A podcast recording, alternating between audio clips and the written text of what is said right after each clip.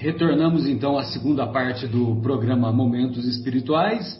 Estamos estudando o capítulo terceiro da segunda parte do livro Há Dois Mil Anos, capítulo cujo título é Sombras e Núpcias.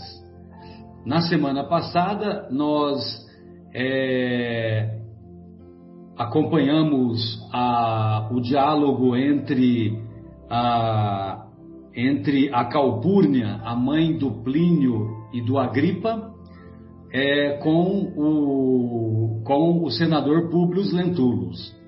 E, e a, o Agripa, como nós tínhamos visto, o Agripa ele tensionava ir para a, a região de Massília, né, onde hoje é Marseille, lá no sul da França, para cuidar das propriedades da família. Só que ele também queria ir com o objetivo de esquecer o amor não correspondido com a Flávia, a filha do senador Publius Lentulus. E então a Calpurnia tá, vai, vai estabelecer o diálogo né, com, com o nosso querido senador Publio Lentulus e, e ela vai revelar que o Saul, um antigo liberto um antigo liberto é, do, da, da, família do, do. Como é que chama? Do, Flamínio. do Flamínio Severus, do Flamínio Severus, o Saul é, ele, ele sairia de, de Marcília, de, de Massília para participar do casamento, uma vez que o Agripa não participaria.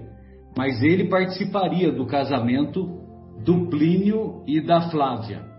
E logicamente que o Saul é o mesmo Saul lá do início da, da obra que, que o senador Publius Lentulus ah, fez, estabeleceu aquele julgamento severo, condenando-o a condenando a aquelas embarcações da época, como é que se chama aquelas embarcações? E fugiu o nome agora. Galeras das galeras, né, que, é, que equivalia a uma sentença de morte, né? E, e aí então a, a nossa querida Calpurnia está tá fazendo esse comentário com o Públio Lentulus e, e ela também vai interceder para que o senador o beneficie de maneira, de, é, de maneira a obter um cargo mais elevado lá no antigo governo de Roma. Então, nós terminamos assim que é, a, a solução do problema, porém, é tão urgente assim, e o casamento de Plínio, a gripa não estará presente porventura? Acredito que não. Todavia, na hipótese de sua ausência, ele será representado por Saul, antigo liberto de nossa casa, que já nos mandou um mensageiro de Massília comunicando sua presença às cerimônias. É pena, murmurou o senador sensibilizado. Devo dizer-te ainda mais, continuou a matrona com serenidade, que espero o prestigioso favor da tua amizade junto de Cornélio Docus, a fim de que consigas com o imperador Cláudio uma boa situação para o nosso viajante, que deseja partir com atribuições oficiais, necessitando, para tanto, que sejam transformados em regalias militares os direitos políticos que lhe competem pelo nascimento. Então, vejam vocês que essa, que essa história de, de obtenção de regalias do governo é uma história que só acontecia naquela época, entendeu? Essas, esses benefícios, hoje em dia, nós não vemos isso, né? Ah. Ou seja, é aquela história, né? Que, que o, tem até uma, uma parábola muito muito é, profunda e bela, né? Pra, como todas as parábolas do mestre, a parábola do administrador infiel ou a parábola do mordomo infiel, que lá no finalzinho da parábola, Jesus termina assim: os filhos das trevas são mais prudentes que os filhos da luz. Ou seja, ou seja, as pessoas que estão envolvidas com as coisas materiais, elas são mais prudentes, elas são mais atentas com a obtenção das vantagens para si do que os filhos da luz. Os filhos da luz são os seguidores de Jesus. Eu convido aí os estimados ouvintes e os amigos a acompanharem essa parábola lá no, no YouTube, a parábola do mordomo infiel, que, que nós vamos ver que, que tem um determinado momento que Jesus diz assim: granjeai amigos. Acho que o nosso querido Mauro até usou essa expressão no, na primeira parte, né, Mauro? Granjeai amigos, façai amigos, porque os amigos, eles vão, é, os amigos, eles vão interceder por nós, entendeu? Os amigos vão interceder por nós. E é o que a Calpurnia está fazendo, ela está intercedendo pelo filho. Aí então, o, o, o nosso querido o nosso querido Públio Lentulus diz: não será difícil consegui-lo. A atual administração interessa-se muito mais pela valorização das classes armadas. Novo silêncio verificou-se na conversação, voltando o senador a exclamar, depois de longa pausa, como se desejasse aproveitar a oportunidade para a solução decisiva do seu amargo problema. Calpurnia disse ansiosamente: na verdade, o que estava martelando a cabeça do nosso querido senador era uma outra dúvida. E é essa dúvida que ele vai expor aqui para a nossa querida Calpurnia. Calpurnia, ao falar de minha excursão no passado, informaste-me da viagem forçada do nosso Agripa no presente. E eu continuo a relembrar minha aventura desfeita, a felicidade perdida que nunca mais voltou. O senador observava todas as atitudes psicológicas da sua venerável amiga, ansioso por surpreender-lhe um gesto de conforto supremo. Desejava que ela, como conselheira de Lívia, quase como a própria mãe desta, pelos laços eternos e sacrossantos do espírito, lhe dissipasse lhe fizesse destruir todas as dúvidas, falasse da inocência da esposa, proporcionando-lhe uma certeza de que o seu coração caprichoso e egoísta de homem estava enganado.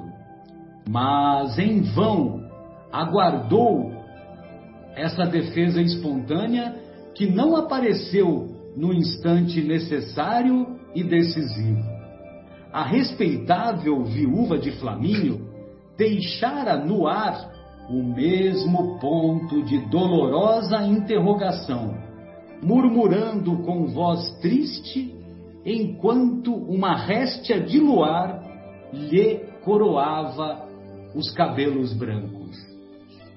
Uma réstia de luar, né? Ou seja, ele tinha um resto de esperança de que a Calpurnia é, falasse da inocência da, da nossa querida Lívia, e, e, isso é o que mais lhe perturbava os sentimentos, né? E o Emmanuel faz muito essa, essa associação né, entre, entre os lances da natureza e os lances que se passam no interior de cada um de nós. Porque a réstia de luar é uma réstia de luz, né? Uma réstia de luz. Que é a luz que ele, que ele procurava, a luz da inocência que ele procurava, né? Exatamente. Só os grandes e, escritores e cabelos... que têm essa é. capacidade, né, Fábio?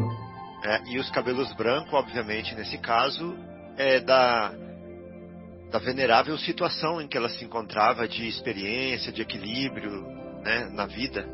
Exato, exato. É, e ele estava buscando ali, é, presenciando aquela réstia de luz. Exatamente. Sim, meu amigo, os deuses podem dar-nos a felicidade, mas. e podem retomá-la. Podem dar-nos a felicidade e podem retomá-la. Somos duas almas chorando sobre o sepulcro dos sonhos mais gratos do coração. A Calpurnia chorando pela perda do marinho, do, do marido, né, o Flamínio, e o nosso querido senador chorando pela, é, pela, pela separação pela separação de corpos que ele mantinha o relacionamento apenas na aparência.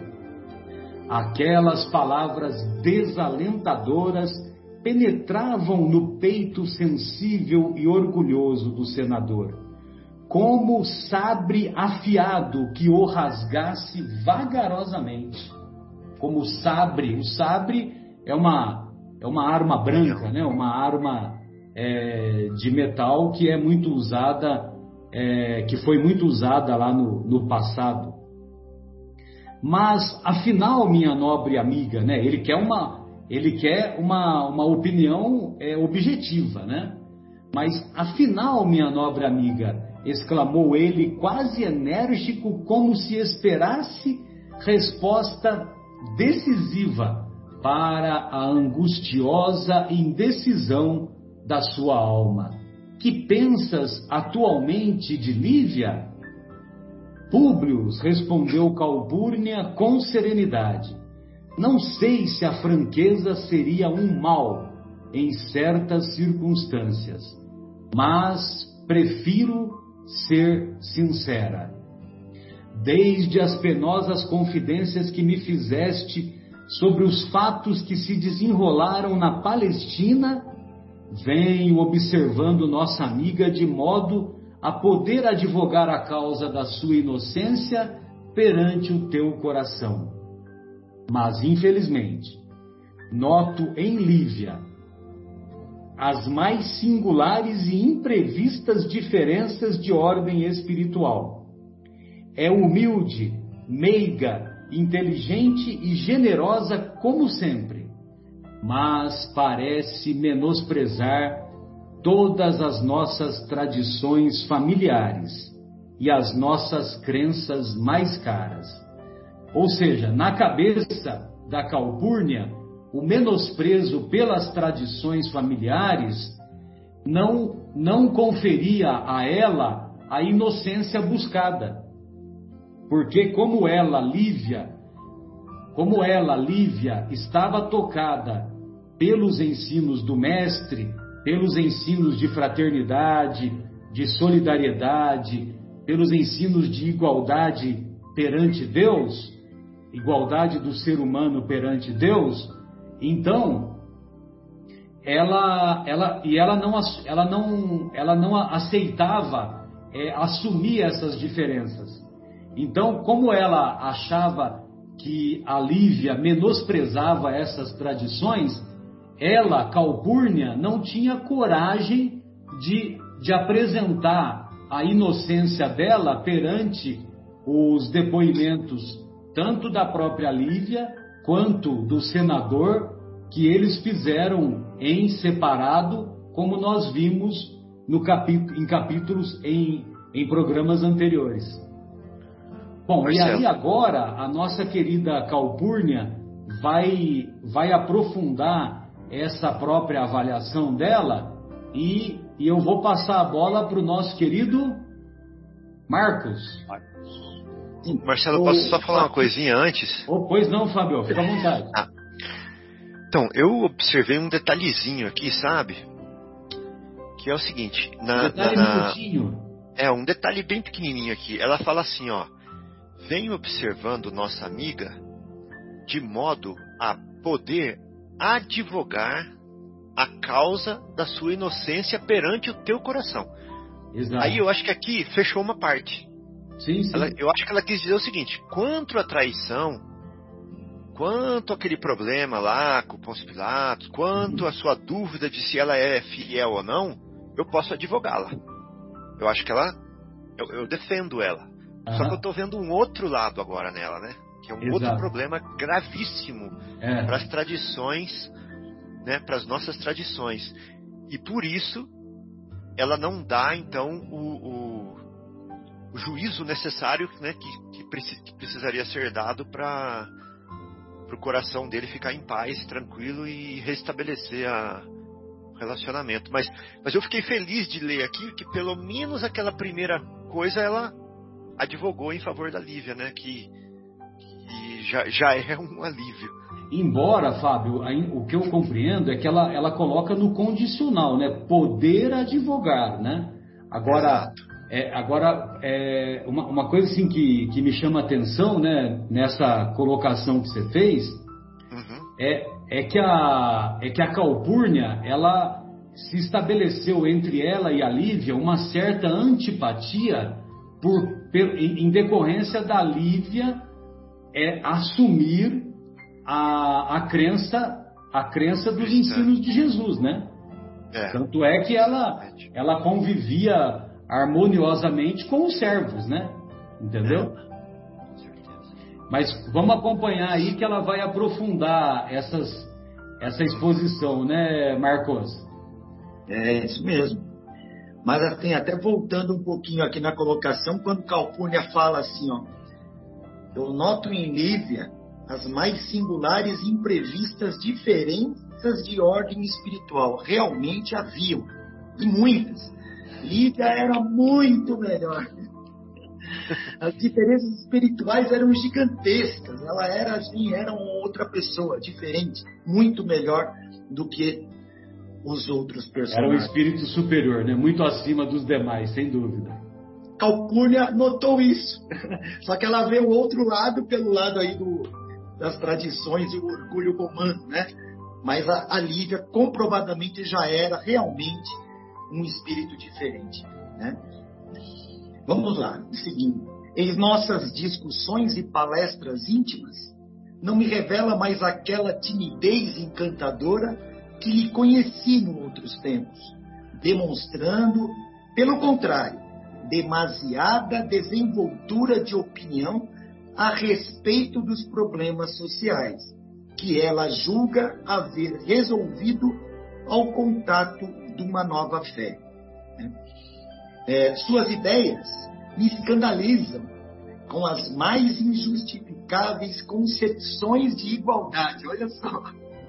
Injustificável. que absurdo, né? É, uma pessoa que, infelizmente, estava em, em processo. Né? É, a Calpurnia era uma pessoa ruim? Não, mas ela estava em processo de desenvolvimento espiritual. Está enganada. Né? É... Marcos, será que hoje em dia tem gente que pensa assim ainda? Ah. É, é injustificável esse sentimento de igualdade, essa concepção de igualdade? Será que lá no meio dos aristocratas políticos, as pessoas ainda pensam assim? Imagine alguém... você, se as concepções de igualdade hoje são mal compreendidas, imagine naquela época, né? Pois é. Se, se hoje legislam em causa própria, aí já não tem igualdade mais, né? É, eu continuando.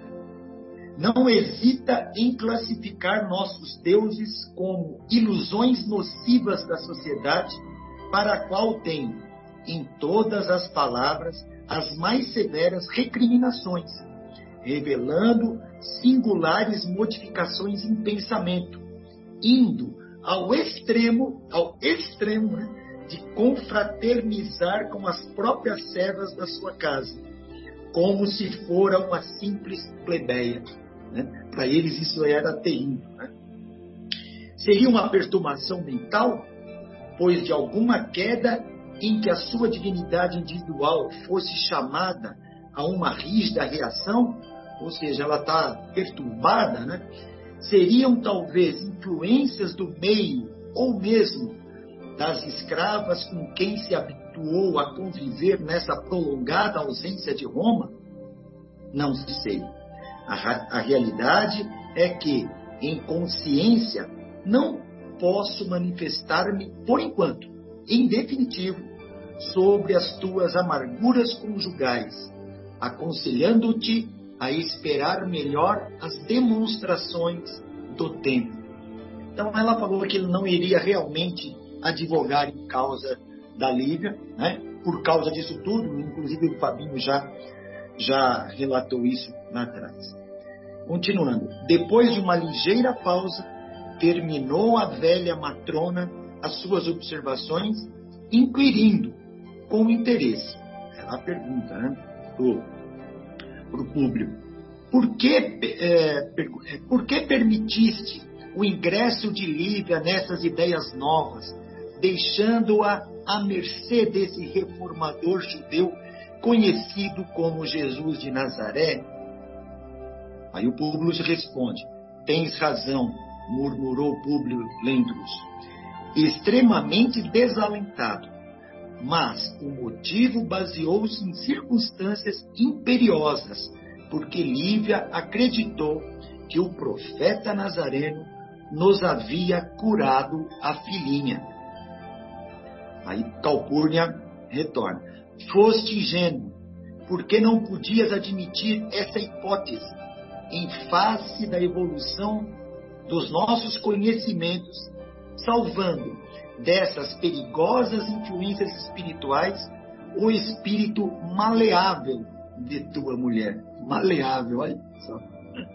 Então, olha só, Marcos, tem um contraponto aí, ó, perigosíssimo para o momento de regeneração em que nós estamos vivendo, uhum. que é a exaltação do conhecimento, da razão, em detrimento do coração, em detrimento do sentimento, em detrimento é, do espírito, né? Do espírito imortal. Então é uma exaltação do ego, do passageiro, do efêmero, das trevas em relação à luz. E aí, e aí a gente está vendo, né, a semente que foi regada, a semente lá na, na, na, na época de Jesus, que foi regada e que virou uma árvore gigantesca hoje que está culminando na, no que a gente chama de momento de transição, né? Sim. E é isso aí, ó. É, ela já está descrevendo esse quadro lá.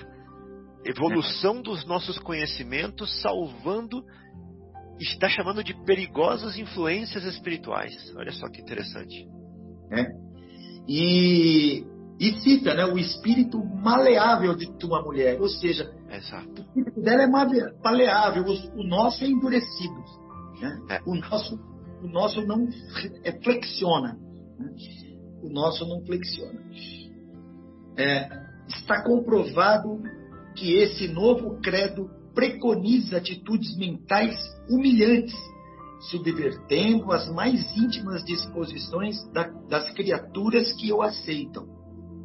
Homens ricos e de ciência que se submetem a esses odiosos princípios dentro do império em favor de um reino imaginário perecem três. Parecem, parecem. Ah, desculpa, parecem, perdão. Parecem três variados por terrível narcótico que os faz esquecer e desprezar a fortuna, o nome, as tradições e a própria família. Meu Deus. Aí, meu, que coisa, né? Isso de uma mulher justa falando naquela época, né? De uma mulher de certa forma justa. Né? Ela, ela, ela é bem diferente da, da esposa do, do tio do Públio, né? Qual é o nome dela? A Fúvia. A Fúvia ela não é a Fúvia. Ela é a Calpurnia, uma mulher idosa, justa, né? mas tem esse pensamento, esse pensamento romano, esse pensamento onde o conhecimento né, está, o, o, orgulho né, de uma raça, o conhecimento está à frente de qualquer outra coisa, as tradições, né, e essa questão de igualdade está totalmente fora de questão. Aí, é, eu, vou, eu vou complementar esse parágrafo para depois passar para o próximo colabora, é, colaborarei contigo, afastando Flávia desses prejuízos morais, levando-a para minha companhia. Tão logo se realize o casamento de nossos queridos filhos. Porque a verdade é que, quanto a Lívia, tudo já fiz para convencê-la inutilmente. Pois é, vamos ver agora os acontecimentos. Deixa eu só fazer uma colocação rápida antes. Pois não, Mauro. A gente vê que tem uma coisa interessante nesse, nesse diálogo, porque para mim me parece assim, o Públio Lentulus, no íntimo dele, ele sabia que a esposa dele era inocente. Por, por algumas passagens que a gente já viu no livro, ele tem esse sentimento no coração, no íntimo dele. Mas ele dá muito mais importância às convenções sociais e ao que as pessoas falam, né? Tanto que ele dá importância ao julgamento dos outros, que ele vai perguntar para Calpurnia, ou, ou ele induz ela a falar determinadas coisas, para que ele tivesse certeza de que é aquilo que está no coração dele, né? Então eu vejo isso como é uma coisa muito normal. Hoje nós todos somos assim, né? A gente dá muita importância para o que a sociedade fala, para o que os outros falam, né? e não deixamos a nossa consciência florescer, né? Então, é, é, esse ponto eu tirei como importante aí. A gente até vê no caso, é, quando Jesus cura a filha dele, né? Ele sabe que Jesus curou a filha dele, que foi Jesus, né? Mas ele não quer se convencer daquilo, porque a sociedade romana tem os seus deuses próprios e acha que não existe nenhuma força superior aos outros deuses, né? Então é, é, é mais é o orgulho romano predominou. Né? O orgulho faz com que a gente dê importância para coisas que nos convém perante os outros, né? Mas não para nossa consciência. Então é tudo, tudo nesse livro tem muito ensinamento também, né? A gente tem que ter olhos e ouvidos para ouvir, né? Desculpa, Kira. Você Não, aí. imagina, que isso. Então, esse diálogo, esse trecho é bem, é bem interessante também, porque é, é aquele velho ditado, né? É ver e ouvir para crer. Né? Publio Lentulus, ele precisava realmente ouvir uma opinião externa para ir de encontro com aquilo que ele também pensava, da inocência de Lívia. Né? E ele esperava que ouvisse, esperava ouvir essa informação da Calpurnia, porque ambas eram muito amigas no passado, né? e eram tidas quase como mãe e filha. Né? E embora, infelizmente, Publio Lentulus não obteve essa resposta, então isso fez com que ele ficasse mais frustrado ainda, né, diante da situação, porque ele queria de alguma forma buscar as virtudes, a inocência de Lívia, né, para que ele pudesse manter aquele, aquele amor que ele tinha por ela. Né. E a gente nota nitidamente o quão era cristalizado a cultura os valores morais né, do Império Romano naquela época. Né? Ou seja, o fato hoje para nós falarmos de igualdade social é uma coisa óbvia, né? Mas na época de Jesus era um, um sacrilégio, né? Você você não poderia se comparar a um servo, né? A um plebeu, um aristocrata, um, alguém da nobreza é com certeza alguém hierarquicamente, socialmente superior ou seja, há dois mil anos, nem, nem é tanto tempo assim, mas esses eram os valores. E, e é natural que são necessários anos e anos né, de convivência social, mudanças das leis, né?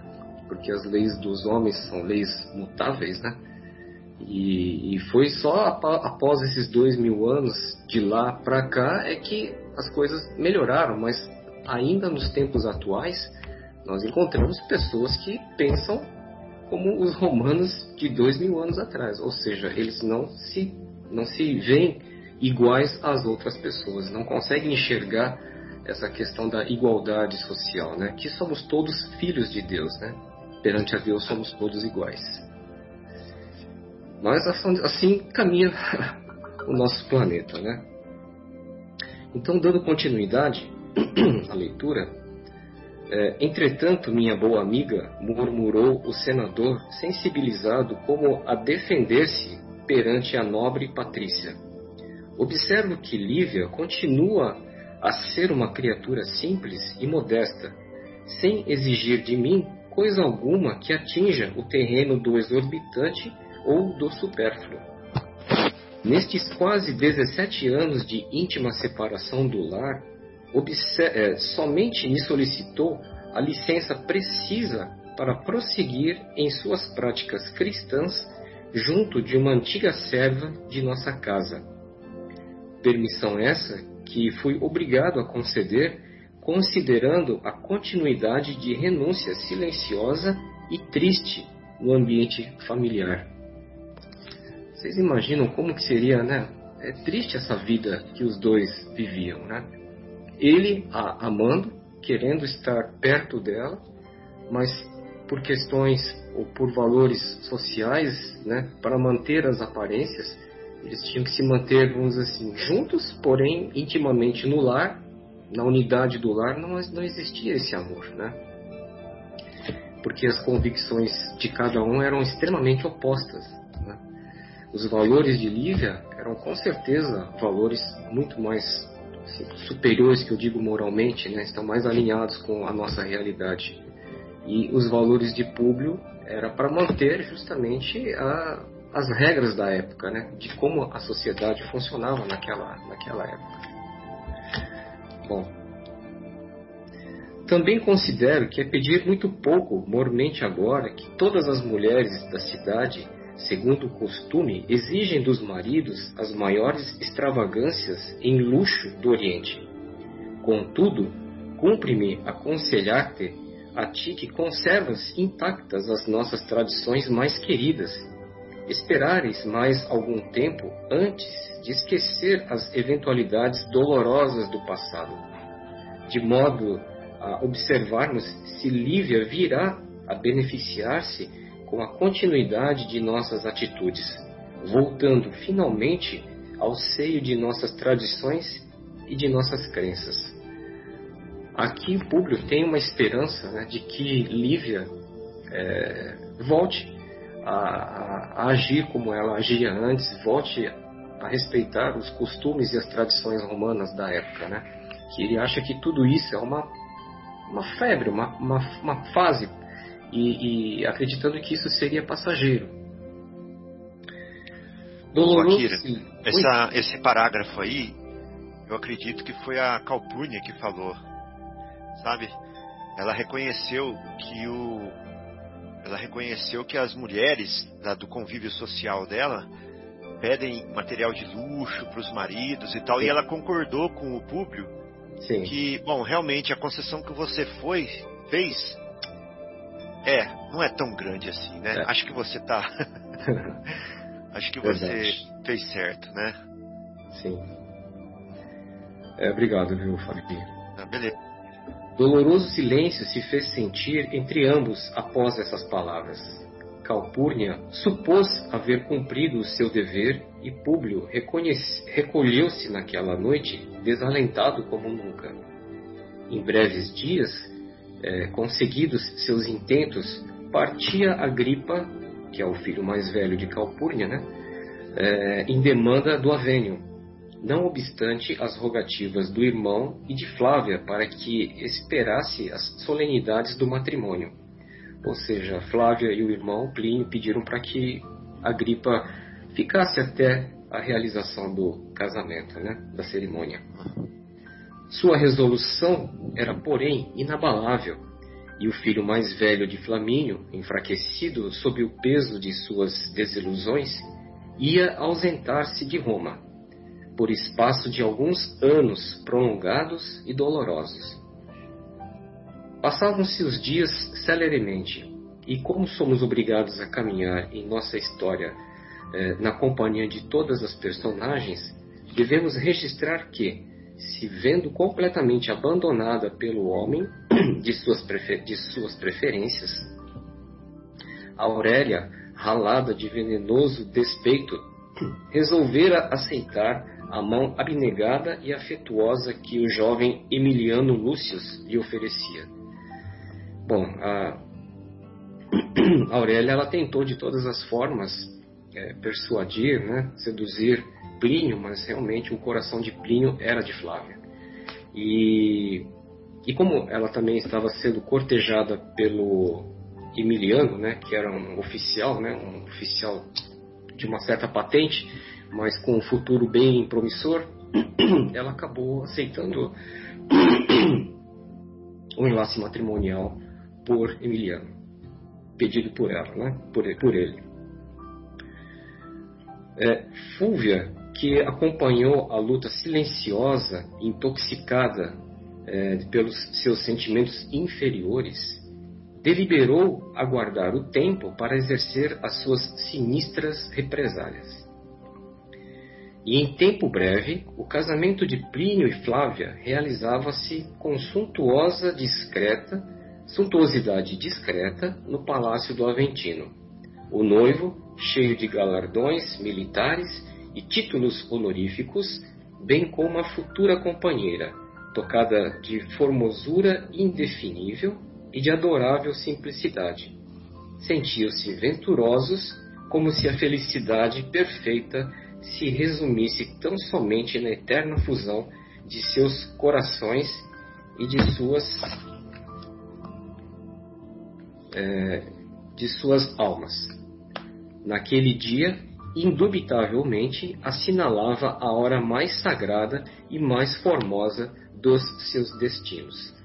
Aqui, pelo menos, um, um final feliz, né? Porque foram dois corações que realmente estavam sendo unidos por amor né?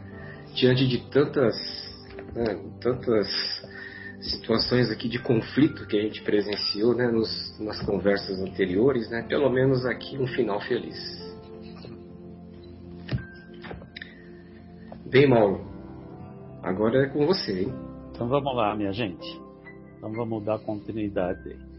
Então, na assistência reduzidíssima que se compunha de relações da maior intimidade, notava-se a presença de um homem ainda jovem que representava uma figura saliente naquele quadro, caracterizado essencialmente de acordo com a época. Seus olhos impetuosos e ardentes haviam pousado sobre a noiva com mistério e estranho interesse Aquele homem era Saul de Giórias, que abandonado o sobrenome do pai, é, o sobrenome paterno, exibia agora uma nova denominação romana, segundo a antiga autorização de Flamínio, de modo a valorizar cada vez mais a expressão social da sua fortuna. Ou seja, aparece lá na, no casamento, né? Aquele, aquele sinistro ser que é o Saul, que aos poucos vai arquitetar a sua vingança, né? Quem imaginaria que aquele que o destino iria pregar essa peça, né? Então, é interessante que a gente tem sempre que estar atento às peças que o destino pode nos pregar, né? Destino com D maiúsculo, né, Mauro? É, exato. É, a coincidência é a maneira discreta de Deus mostrar a sua presença propositadamente deliberada. Exatamente. Que é, que essa, não sou eu que falo, é a Joana de Ângeles, hein? Pelo amor de Deus. Continuando então, Debalde, o senador fez o possível para identificar aquele judeu que se lhe afigurava um velho conhecido pessoal. Saul, porém, reconhecera o seu verdugo de outrora. Reconheceu e guardou silêncio, serenando as grandes emoções do seu foro íntimo, porque, qual o pai, tinha o coração mergulhado nos propósitos tenebrosos de uma vindita cruel ou seja, de uma é, vingança cruel. Né? Então assim termina esse capítulo, né? Que a gente vai continuar e o, o, o Emmanuel dá o nome desse novo desse novo capítulo que é o terceiro da segunda parte, né? Planos das trevas, planos da treva. Então, continuando assim, depois das solenidades do casamento de Plínio, contrariamente ao que se podia esperar, o liberto judeu não regressou a Massília, ou seja, o Saul, né, ele resolveu ficar. pretextando numerosos negócios que o retinham na capital do império. Ou seja, como Emmanuel dá o título ainda, ele resolve ficar para pôr em, em configuração os planos da treva. Instalado no palacete dos Severos, para onde se haviam transferido os jovens nubentes, junto de Calpurnia, Saul teve oportunidades numerosas de se avistar com o senador Públio Lentulus, mantendo ambos várias palestras sobre a Judéia e as suas regiões importantes. Ou seja, está todo mundo no mesmo ambiente, está todo mundo lá na casa do Flamínio, né? O, o Saul, os recém-casados, o Públio Lentulus, então está todo junto lá.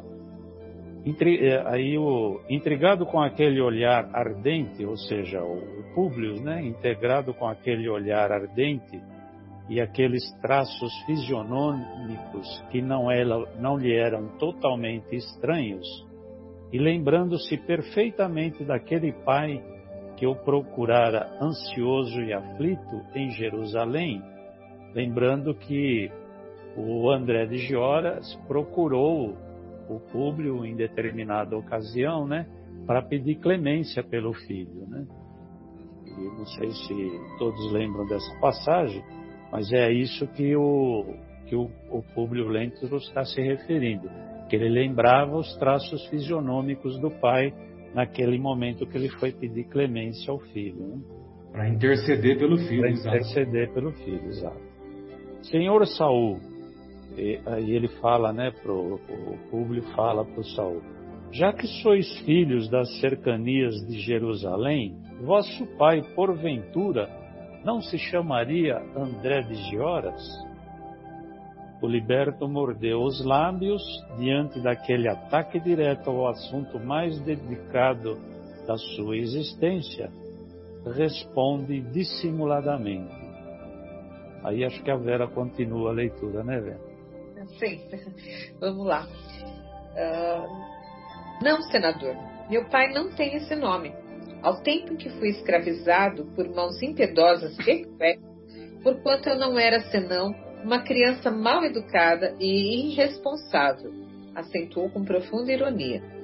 Meu pai era um agricultor miserável que não possuía outra coisa além dos seus braços para o trabalho de cada dia Tive, contudo, a felicidade de encontrar as mãos generosas de Flamínio Severus que me guiaram para a liberdade e para a fortuna, e hoje o meu genitor, com o pouco que lhe forneci, aumentou as suas possibilidades de trabalho, desfrutando não somente certa importância social em Jerusalém, como também funções superiores no templo. Então Saul não revela aqui porque ele está planejando uma vingança como nós sempre estamos aí uh, falando, olha que coincidência com o ensinamento de hoje. Amai os inimigos. Nós vamos ver aqui que ele vai fazer uma trama. Mas eu diria que os ensinamentos de Jesus não são coincidências. Ele cabe a to todos os ensinamentos dele cabem a todos os instantes da nossa vida. Por isso que a gente tromba toda hora com essas ditas coincidências, né? Mas é, eles estão aí, uh, fazem parte do nosso dia a dia por isso da preciosidade deles, né? Mas vamos continuar aqui. Mas por que não perguntais? Senador franziu o sobrolho em face de tanta desenvoltura na resposta, mas sentindo-se aliviado por lhe parecer que não se tratava de fato do saúde de suas penosas lembranças, respondeu com mais desafogo de consciência. É que eu conheci ligeiramente um agricultor israelita por nome André de Gioras, cujos traços fisionômicos não eram muito diversos dos vossos. Então, senador reconhece a semelhança física, mas fica aliviado por não ser ele. Pelo menos ele pensa, né? E a conversação seguiu o ritmo normal das conversações sem importância nos ambientes de convencionalismo da vida social. Saul, entretanto, deixava de transparecer fulgor estranho no olhar como quem se encontrava extremamente satisfeito com o destino, à espera de um ensejo para executar seus tenebrosos planos de vingança. Né? Um móvel oculto e inconfessável retinha em Roma, quando numerosas operações comerciais requeriam sua presença em Massília, onde seu nome se radicara grandes interesses de ordem financeira e material. Esse móvel era um intenso desejo de se fazer notado pela jovem esposa de Plínio, cujo olhar parecia atraí-lo para um abismo de amor violento e reprimível. Então Saul se apaixona por Flávia né? Recém-casada agora, que ele veio prestigiar o casamento e se apaixona por ela. Vamos ver então o que, que acontece agora mais. Vamos lá. Desde o instante em que a vira com os adornos do noivado, no dia venturoso de seu enlace, parecia haver lobrigado a criatura ideal dos seus sonhos mais íntimos e remotos. Lá ele é paixão, né? Ele viu que era a mulher dos seus sonhos. Na realidade, os filhos de seus antigos senhores mereciam seu respeito e o maior acatamento. Todavia, uma força maior que todos os seus sentimentos de gratidão o levava a desejar a posse de Flávia Lentulha, a qualquer preço, ainda que fosse da própria vida. Então ele reconhecia que ele tinha que ter respeito com os filhos de Flamínio, né, que uh, proporcionou toda a vida que ele tem agora. Mas a paixão, o amor sobressaía acima de tudo. Aqueles olhos formosos e cismadores, a graça amorosa e espontânea, a inteligência lúcida e delicada, todos os seus predicados físicos e espirituais, que observara agudamente nos poucos dias de permanência na cidade, o autorizavam a crer que aquela mulher era bem o tipo de suas idealizações. Então, aqui, nesse pequeno trecho aqui, a gente vê todos os predicados de, e adjetivos de, da Flávia, né? Uma moça bonita e inteligente, muito bem criada, né? Agora acho que o Fábio que continua. Tá e bom, aí, Fábio? Vera. É, beleza, Vera, valeu. e foi engolfado nesse turbilhão de pensamentos sombrios que dois meses se passaram, de expectativas inconfessáveis e angustiosas, sem que perdesse a mais ligeira oportunidade para demonstrar a Flávia o grau do seu afeto, da sua admiração e estima sob as vistas amigas e confiantes de Plínio. Ou seja, Plínio nem de longe desconfiava, né?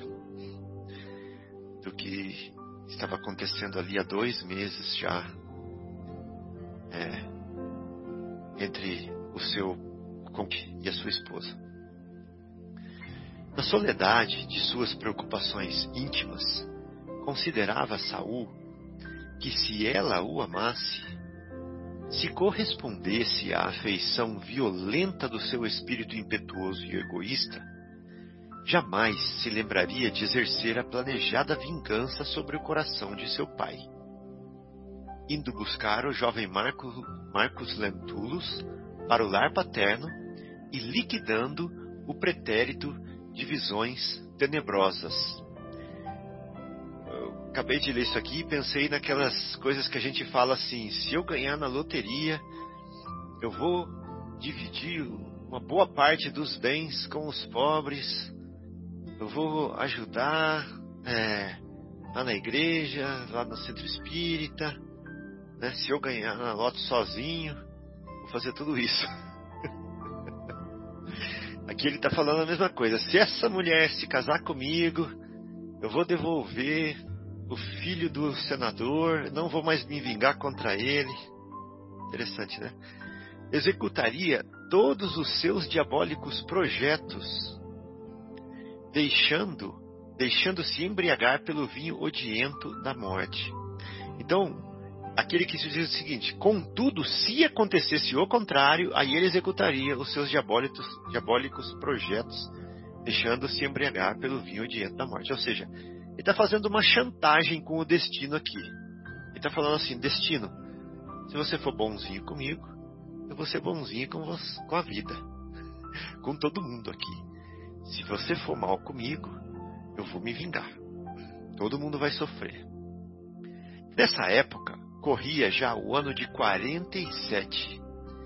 E sem nos esquecermos de Fúvia e sua filha, vamos encontrá-las de novo sob o domínio dos mesmos sentimentos cruéis e tenebrosos.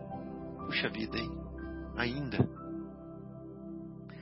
Em vão desposara Aurélia a Emiliano Lúcius, que, para ela, não representava de modo algum o tipo do homem que o seu temperamento supunha haver encontrado no filho mais moço de Flamínio. Plínio. E foi assim que, depois dos primeiros desencantos e atritos no ambiente doméstico, a conselho da mãe e na sua própria companhia, procurou recorrer.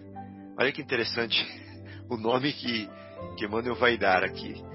Procurou recorrer às ciências estranhas de Araxes, célebre feiticeiro egípcio, que tinha uma loja de mercadorias exóticas nas proximidades do Esquilino. Então ele era é, um, um, místico, né? um mago ou um, ou um ser que é, usava de feitiçaria uhum. em troca de benefícios materiais para, entre aspas, ajudar ou favorecer é, as pessoas. Quer falar alguma, alguém quer falar alguma coisa? Ah. É um macumbeiro, né? Podemos traduzir para o popular, né? É um... é um feiticeiro, né? Um xamã né? da época, né? Exatamente. É, Araches, cujo comércio criminoso todos conheciam como fonte inesgotável de filtros milagrosos do amor, da enfermidade e da morte, era um iniciado do antigo Egito, desviado, porém, da missão sacrossanta da caridade e da paz, na sua violenta paixão pelo dinheiro da numerosa clientela romana. Então, em pletora de vícios clamorosos e na dissolução dos mais belos costumes do sagrado instituto da família. Então esse homem tinha um talento, ele tinha um dom. E o que ele estava fazendo com esse talento e com esse dom que era para ser usado em favor da comunidade, em favor do próximo, ele estava utilizando inteiramente em seu próprio benefício. Então ele estava desviado. Ele estava desviado da sua missão sacrossanta da caridade e da paz, que era onde ele deveria utilizar esses talentos. Por quê? Porque ele cedeu à sua violenta paixão pelas coisas passageiras. Bom, explorando-lhe as paixões inferiores e os hábitos viciosos, o mago egípcio empregava quase toda a sua ciência espiritual na execução de todos os malefícios e crimes, motivando enormes danos com as suas drogas venenosas e seus estranhos conselhos. É, nem sei o que comentar. Estou impressionado né, pela pelo que nós somos capazes de fazer quando nós estamos embriagados pelas paixões, né? embriagados pela, pelas coisas passageiras, pelas coisas efêmeras. Até onde nós podemos ir, nós que antes pedimos tais dons para trabalhar em favor do bem, em favor é, do irmão. É, como nós podemos nos desviar. Bom, procurando, procurado discretamente, olha quem Fúvia foi procurar, Fúvia e a filha. Procurado discretamente por Fúvia e a filha, inteirou-se dos fins da visita. E ali mesmo, entre grandes retortas e pacotes de plantas e substâncias diversas, mergulhou a cabeça nas mãos, como se o seu espírito estivesse devassando os menores segredos do mundo invisível ante uma trípode e outros petrechos de ciências ocultas, com que ele, psicólogo profundo, buscava impressionar o espírito sugestionável dos consulentes numerosos que o procuravam. Bom, para a solução então, dos problemas da vida. Para a solução dos problemas da vida. Então, é, veja que esse homem ele conseguia se abster né, do plano material, ele conseguia penetrar o plano do espírito, onde ele ia buscar, é, onde ele ia buscar material, onde ele ia buscar material para para ele poder atuar né, nos seus interesses, o que mostra que ele é um espírito velho, né? que mostra que ele é um espírito velho, que ele é um espírito é, que tinha capacidades que a média não, não possuía, e nos alerta para que nós é, nos recordemos da, daquela passagem onde Jesus fala o seguinte: que mesmo na casa de um homem forte, pode entrar ladrões e bandidos e podem amarrá-lo e tomar a casa dele. Né? Podem entrar, é, nesse caso aqui, esse homem é um homem que tem conhecimento, um homem que tem bagagem, mas que está tomado de assalto, né?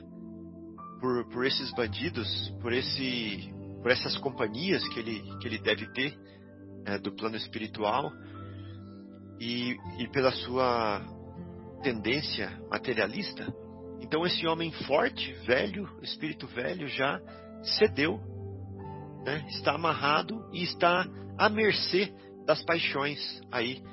E que isso sirva então para nós, principalmente aqueles que somos, que temos o mínimo orgulho de, de se autoproclamarmos espíritas, de que nós estejamos cientes também de que é, os homens fortes também podem ser amarrados. Né? Lembrar sempre disso. Pelos, e, e ser tomados de assalto. Que sejamos muito humildes, então, em procurar a ajuda do Mestre sempre.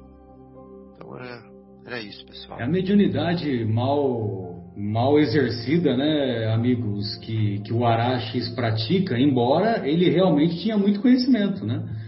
Porque naquela época lá, os iniciados do Egito, eles tinham profundo conhecimento da. Eles tinham todos esses conceitos do Deus único, imortalidade da alma, reencarnação, eles tinham esses conhecimentos. E, lógico, só que eles manipulavam esses conhecimentos ao sabor das necessidades dos próprios interesses. Então, se você pegar aquele livro lá, Depois da Morte, que, que até hoje eu não consegui ultrapassar a página 50 dele, é, mas ele fala no comecinho dos, dos iniciados do mundo antigo, né? Ou seja, é, os iniciados do Egito, os iniciados da Grécia, os iniciados de toda aquela região antiga, né? Então, o Araxes, ele era o representante lá do, do mundo antigo, lá do, do Egito. Ele, ele, ele havia obtido esse conhecimento naquela região. Mas, lógico que lá no bairro do Esquilino, em Roma, ele se tornara famoso e era buscado justamente para cometer para cometer verdadeiros crimes, né? Como nós veremos adiante. Embora, embora na próxima semana é, tem um comentário que ele vai fazer que vai ser muito marcante. Não percam. O Araxes era um médium, né? Sim. Um médium bem ostensivo, mas que infelizmente falhou na sua missão. Ao invés de usar todas as suas habilidades para o bem, ele optou pela porta larga, né? Exato. Exato. Infelizmente, né? É, e a Fúvia, ela, ela tinha conhecimento da, da, da, alta capacidade dele, e lógico que ela queria atender aos interesses materiais e individuais, evidentemente que ela foi atrás dele, né? Para beneficiar a filha e prejudicar a família Lentulus. Né? Muito bom, amigos. Alguém mais gostaria de fazer algum comentário?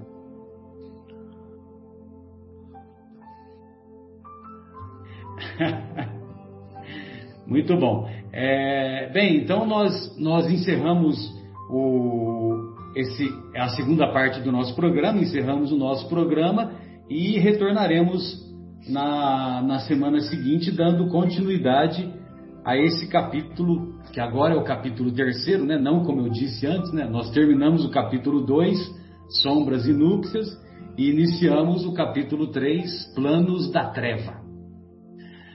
Um grande abraço a todos, da minha parte, tchau. Um abraço.